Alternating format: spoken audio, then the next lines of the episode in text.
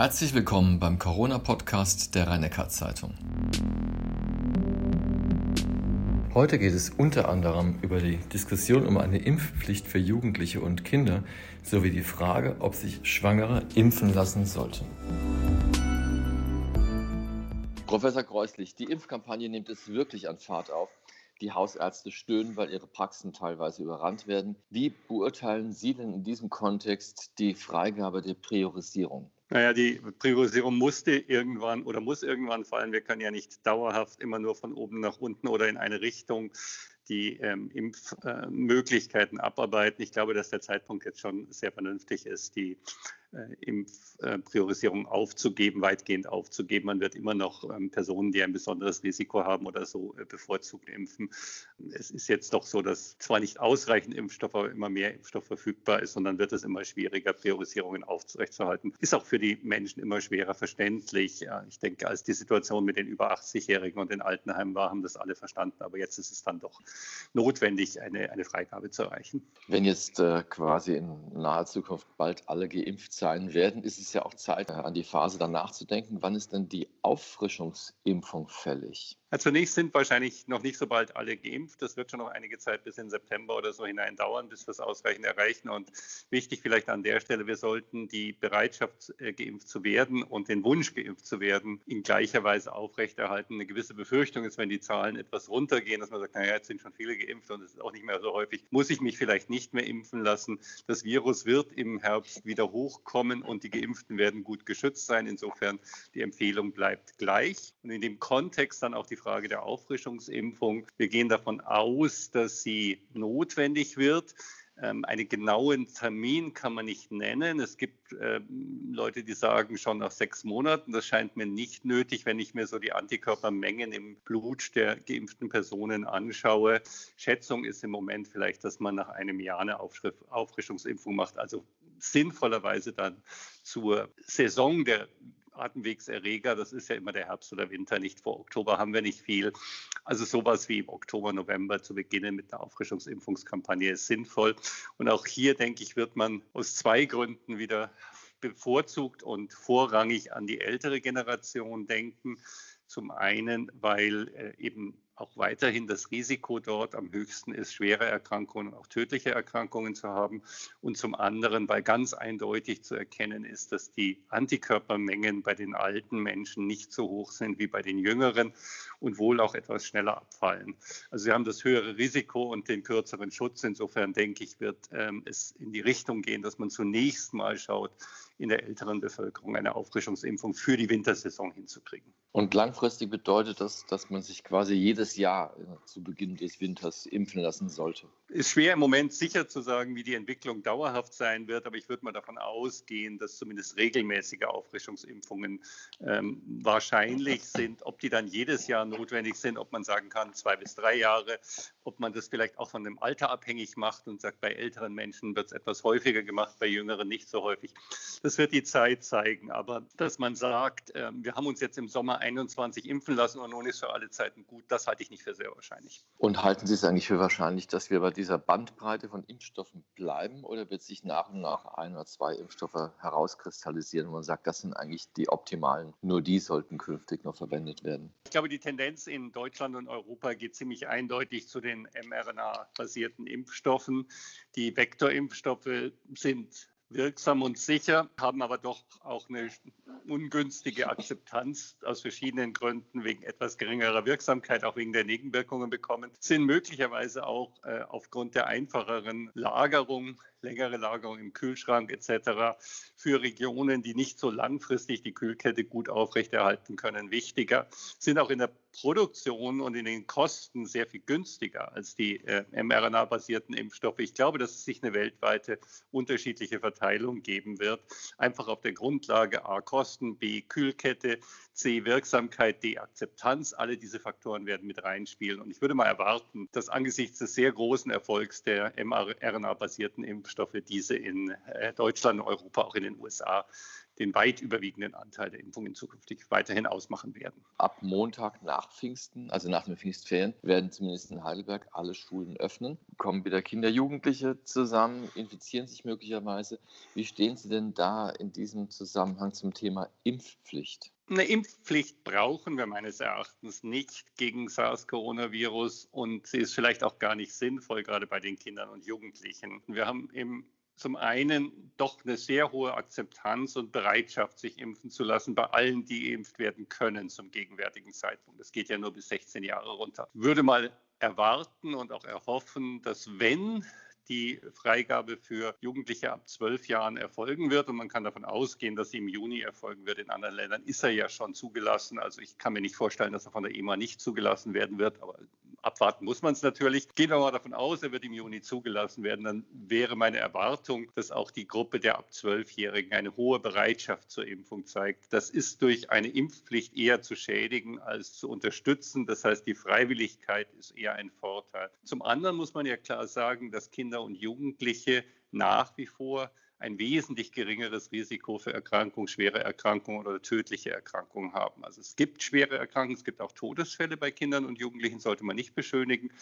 Aber es ist natürlich viel, viel geringer als zum Beispiel bei 50, 60 oder gar über 80-Jährigen. Wenn also das Risiko für den Einzelnen nicht so hoch ist und die Bereitschaft zur Impfung hoch ist, dann glaube ich, wäre eine Impfpflicht das falsche Signal. Und wie sieht es mit Schwangeren aus? Würden Sie hier eine Impfung empfehlen? Die STIKO hat ja ihre, also die Ständige Impfkommission beim Robert-Koch-Institut hat ja ihre Impfempfehlung für Schwangere kürzlich geändert, dahingehend nicht ganz eindeutig in der Formulierung, dass wenn sie ein erhöhtes Risiko haben, dann sollten sie ähnlich wie andere Personen auch geimpft werden. Das ist keine sehr eindeutige Empfehlung. In anderen Ländern ist eine Freigabe für Schwangere erfolgt. Ich kenne keine Hinweise, dass ein erhöhtes Risiko für Schwangere vorliegt. Natürlich ist es empfehlenswert, immer empfehlenswert, auch aus psychologischen Gründen empfehlenswert, möglichst sich, ähm, wenn man vorhat, schwanger zu werden, vorher impfen zu lassen, wenn man eben Zugang zum Impfstoff hat. Das ist ja momentan das Hauptproblem, dass nicht alle sich impfen lassen können, weil der Impfstoff noch nicht in ausreichender Menge verfügbar ist für alle. Aber es gibt keine mir bekannten Hinderungsgründe, die sagen würden, ähm, dass bei Schwangeren keine Impfung erfolgen sollte. Und wie gesagt, die STIKO-Empfehlung ist die dahingehend auch angepasst worden, dass wenn ein Risiko gesehen wird, dann auch eine Impfung empfohlen ist. Es ist aber Ihre Antwort so ähnlich wie die der STIKO. Man weiß nicht genau, kommt es einer Empfehlung gleich oder? oder ich, ich, glaub, ich, ich, ich glaube, es ist nicht richtig, dass dass wir als einzelne Virologen eine Empfehlung geben, die Menschen dann sagen, ja, der Herr sowieso, die Frau sowieso hat empfohlen, dass ich mich impfen lasse. Deswegen habe ich da den Bezug auf die STIKO ähm, gemacht. Die STIKO ist in Deutschland das zuständige Gremium, das empfiehlt. Und dann gibt es auch eine staatliche Absicherung, wenn irgendwelche Probleme aufstehen, werden die finanziell unterstützt, etc. etc. Ich persönlich schätze die internationale Lage so ein, dass es kein erhöhtes Risiko gibt, wenn sich Schwangere äh, impfen lassen. Und ich schätze die STIKO-Empfehlung so ein, dass sie das ebenfalls so sieht. Glaube, dass der hauptsächliche Grund für die äh, vorsichtige Aussage eher der ist, dass in einer Schwangerschaft und das ist ja selbstverständlich so, die Sorge um das Ungeborene immer besonders groß ist und man deswegen immer besonders vorsichtig wäre, selbst wenn man keine Hinweise darauf hat. Schlicht deswegen, weil die Zahlen derer, die untersucht worden sind, geimpft und danach eben entsprechend nachverfolgt worden sind, viel geringer sind als in anderen Bevölkerungsgruppen. Jetzt, äh, wo in diesen Tagen alles gelockert wird, der Rhein-Neckar-Kreis zieht ja nach, vermutlich bald auch Mannheim. Wie ansteckend können eigentlich Geimpfte noch sein? Sie sind sehr viel seltener infiziert, das wissen wir, das hatten wir auch in den vergangenen Wochen besprochen. Noch viel seltener werden sie krank, aber wenn sie infiziert sind, können sie ebenfalls ansteckend sein. Es gibt keine Sicherheit in dem Sinne, dass eine Person, die geimpft ist, sicher nicht ansteckend sein kann, sicher nicht das Virus übertragen kann. Die Möglichkeit besteht, es ist sehr unwahrscheinlich, aber es ist nicht ausgeschlossen. Und es ist auch passiert. Also es ist nicht so, dass es ähm, eine hypothetische Aussage wäre, sondern es gibt Beispiele und man kann die benennen, in denen Personen, die vollständig geimpft waren, sich infiziert haben und jemand anderen angesteckt. Wie sieht es mit dem Klinikbesuch aus? Ist der jetzt wieder uneingeschränkt möglich? Wir beginnen den Klinikbesuch in der Region möglich zu machen. Es gibt da einen interklinischen Stab für die ganze Region, der sich ähm, zweimal die Woche auch abstimmt und die haben für die Zeit jetzt nach dem Pfingstmontag, also ab Dienstag nächster Woche, den Beginn der Besuchsmöglichkeiten vorgesehen. Das heißt, ein Besucher pro Patient, sollten nicht mehrere sein, ein Besucher pro Patient ab dem fünften Tag des Krankenhausaufenthalts ist wieder möglich und es gelten die Kriterien, die auch sonst gelten. Geimpfte, zweifach geimpfte, zwei Wochen danach, Personen bis zu sechs Monaten nach durchgemachter Infektion oder tagesaktueller Schnelltest mitzubringen, geben dann die Möglichkeit, das muss man dann beim Sicherheitsdienst entsprechend vorzeigen und kann dann entsprechend zu Besuch kommen. Es gibt auch ähm, bestimmte Besuchszeiten. Dazu gibt es auch eine Presseveröffentlichung. Sie finden es auch auf der Webpage ab heute des Universitätsklinikums und ähm, können die Informationen entsprechend nachlesen. Kann ich den Schnelltest zur Not auch noch selbst an der Pforte machen? An der Pforte nicht. Wir sehen vor, dass für Personen, die keine Möglichkeit hatten, aus was für Gründen auch immer, den Schnelltest an dem Tag zu machen, dass die Möglichkeit besteht, ihn hier am Klinikum zu machen. Dafür wird ein spezieller Raum auch vorgesehen werden. Es ist allerdings so, dass wir allen Besuchern ganz, ganz dringend empfehlen, den Schnelltest mitzubringen, weil die Gefahr sonst besteht, dass erhebliche Wartezeiten dort entstehen könnten. Wir wollen da keine Schlangenbildung bei unserem Klinikum haben. Wir wollen auch keine Wartezeiten haben, sodass dann am Ende die halbe Besuchszeit schon rum ist, bevor man seinen Schnelltest bekommen kann. Also, liebe Besucherinnen und Besucher, bringen Sie den Test oder den Impfpass oder entsprechend den PCR-Nachweis entsprechend den Verordnungen des Landes, wenn irgend möglich mit. Notfalls ist es aber auch hier möglich. Ich nehme an, diese Regelung gilt ja nicht nur für Besucher, sondern auch für ambulante Patienten, die zur Sprechstunde kommen. Für ambulante Patienten haben wir ja die ganze Zeit schon eine Regelung, wie sie getestet und vorgesehen werden. Daran ändert sich im Moment nichts. Bisher hatten wir halt den Besucherstopp und der wird jetzt langsam wieder aufgehoben. Dabei gehe ich davon aus, dass wir in den nächsten Wochen äh, weitere Lockerungen haben werden. Aber Sie müssen einfach auch verstehen, dass ein Klinikum ein besonders vulnerabler, besonders gefährdeter Bereich ist. Und deswegen sind wir da ganz besonders vorsichtig in den Öffnungsschritten. Das ist im Interesse der Patientinnen und Patienten natürlich. Und wie ist das eigentlich als Unfallpatient, wenn ich aufgenommen werde? Wird dann gleich ein äh, PCR-Test gemacht? Nein, also ich glaube, beim Unfallpatienten, beim Herzinfarktpatienten, beim äh, Schlaganfallpatienten ist die erste Sorge die Versorgung der Person.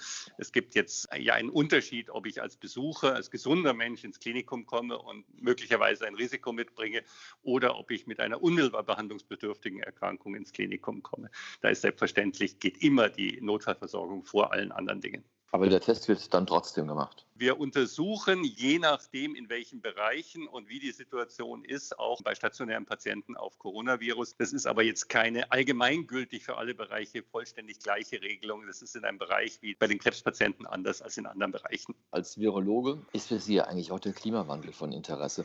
Konnten Sie eigentlich feststellen, dass sich Viren auch wie das Coronavirus quasi begünstigt durch die Erderwärmung in den letzten Jahren schneller verbreitet haben? Das ist ganz sicher so. Also da gibt es auch viele Beispiele dafür. Es gibt ähm, bestimmte Erreger, äh, ein Erreger mit dem schwierig auszusprechenden Namen Chikungunya-Virus ist in Südeuropa im letzten Jahrzehnt erstmals aufgetreten. Auch bestimmte Viren aus der Familie der Gelbfieberviren, nicht das Gelbfiebervirus selbst, aber zum Beispiel das Dengue-Virus, haben sich immer weiter nach Norden ausgebreitet. Es gibt dann auch erste Fälle in Norditalien, in Südfrankreich. Das hängt auch damit zusammen, dass viele dieser Viruserreger durch Moskitos, durch bestimmte Moskitoarten übertragen werden. Und diese Moskitoarten haben sich eben durch die Erderwärmung auch entsprechend nach Norden ausgebreitet. Wir sehen sie also in Regionen, auch in Deutschland. Und es ist abzusehen, dass bestimmte Viruskrankheiten, die wir aber kennen, ich spreche jetzt nicht von neu auftretenden Viruskrankheiten, dass die sich nach und nach immer mehr in den klimatischen Norden ausbreiten werden. Das kann man vorhersagen und wird sicher so eintreten mit der Erderwärmung. Umgekehrt hatten wir auch schon öfter über die Außentemperaturen gesprochen und äh, die Illusion, die haben Sie ja dann gleich damit ausgeräumt und das quasi bei steigenden Temperaturen des Virus irgendwie verschwindet. Das hieß es ja anfangs mal. Inwiefern sind denn Viren überhaupt wetterempfindlich? Naja, in dem klassischen Sinne wetterempfindlich, äh, dass wir einen Wetterumschwung haben, es regnet und das Virus fühlt sich schlecht natürlich nicht. Das kann ja gar nicht sein.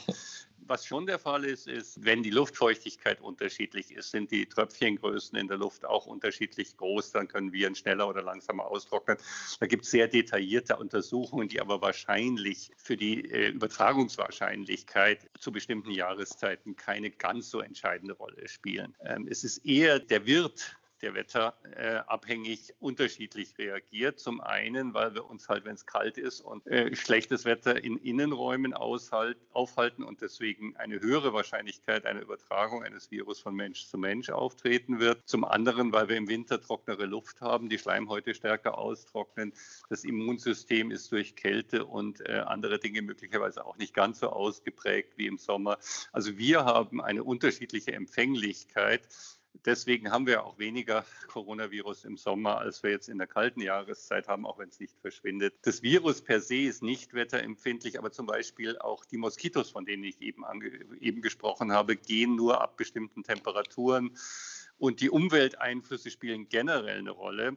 Ähm, zum Beispiel gab es die Malaria, das ist keine Virus, sondern eine Parasitenerkrankung bis ins 19. Jahrhundert, auch in Deutschland, in Europa. Mit der Trockenlegung der Sümpfe ist sie verschwunden, weil die Brutplätze für die Moskitos nicht mehr in ausreichender Menge vorhanden waren. Also die Umweltbedingungen, damit die globale Erwärmung und generell Global Change sind für die Infektionskrankheiten für ganz zentrale Bedeutung. Und wenn wir über globale Wetter- und Umweltveränderungen, auch Umweltzerstörungen sprechen, dann müssen wir die Infektionskrankheiten als einen ganz bedeutsamen Faktor, der dort eine Rolle spielt und Veränderungen sich ergeben können, unbedingt mit einbeziehen. Jetzt kam ja das Coronavirus, zumindest nach der jetzigen wissenschaftlichen Lesart, kam aus China und es verbreitet sich wieder stark im asiatischen Raum jetzt in, äh, in, in den letzten Tagen und auch Wochen. Muss uns das eigentlich Sorgen bereiten, also gerade angesichts der Bevölkerungsdichte dort? Also für die Länder dort muss es uns große Sorgen Sorge bereiten. Wir kennen auch eine ganze Menge indischer Wissenschaftler in der ganzen Welt. Indien hat ja eine sehr starke Wissenschaftsausbildung und viele Wissenschaftlerinnen und Wissenschaftler, die in anderen Ländern leben, in Europa, in den USA, in Großbritannien, in allen möglichen Regionen. Und ich persönlich kenne mehrere dieser ähm, Kolleginnen und Kollegen, deren Bruder, deren Vater, deren Mutter jetzt in den letzten paar Wochen in Indien an Corona verstorben ist. Also es ist dort eine ganz dramatische Situation und wahrscheinlich deutlich mehr Todesfälle, als wir in den offiziellen Statistiken lesen gewesen. Insofern ist angesichts der ganz großen Zahl von Menschen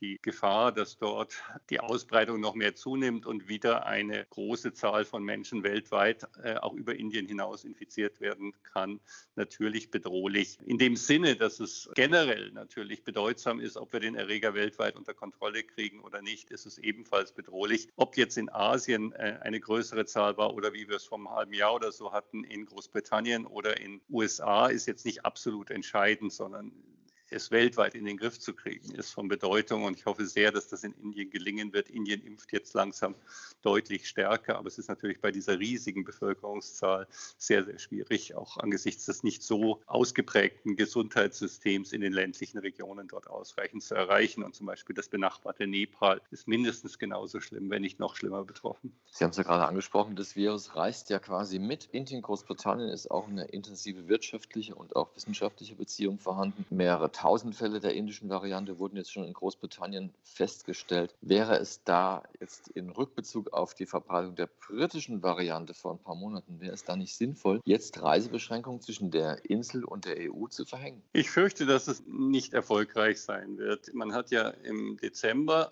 zugegebenermaßen relativ spät, aber man hat es eben erst dann erkannt gehabt, ausreichend, ein Aussetzen des Flugverkehrs nach Großbritannien beschlossen. Das hat aber nichts mehr gebracht. Äh, wir haben auch jetzt eine Situation, die neuesten Zahlen des Robert Koch Instituts zu der Verbreitung der verschiedenen Varianten in Deutschland sagen, dass diese Variante etwa zwei bis zweieinhalb Prozent aller Nachweise in Deutschland ausmacht. Auch wir haben die indische Variante in einzelnen Fällen in der Region nachgewiesen, auch in anderen Regionen Baden-Württemberg Nürnbergs ist sie gefunden worden. Äh, die Chance, dass wir das Einschleppen komplett verhindern, ist gering. Was ähm, beschlossen worden ist, ist, dass man Großbritannien, was ja vorher das einzige Land wegen der niedrigen Inzidenz war, das nicht als Risikogebiet eingestuft worden war, wieder zum Risikogebiet eingestuft worden ist. Ich denke, dass wir Personen, die aus Indien einreisen, natürlich weiterhin und auch aus den entsprechenden Nachbarländern natürlich extreme Sorgfalt wahren müssen. Die Fallzahlen in Großbritannien sind im Moment nicht so groß groß und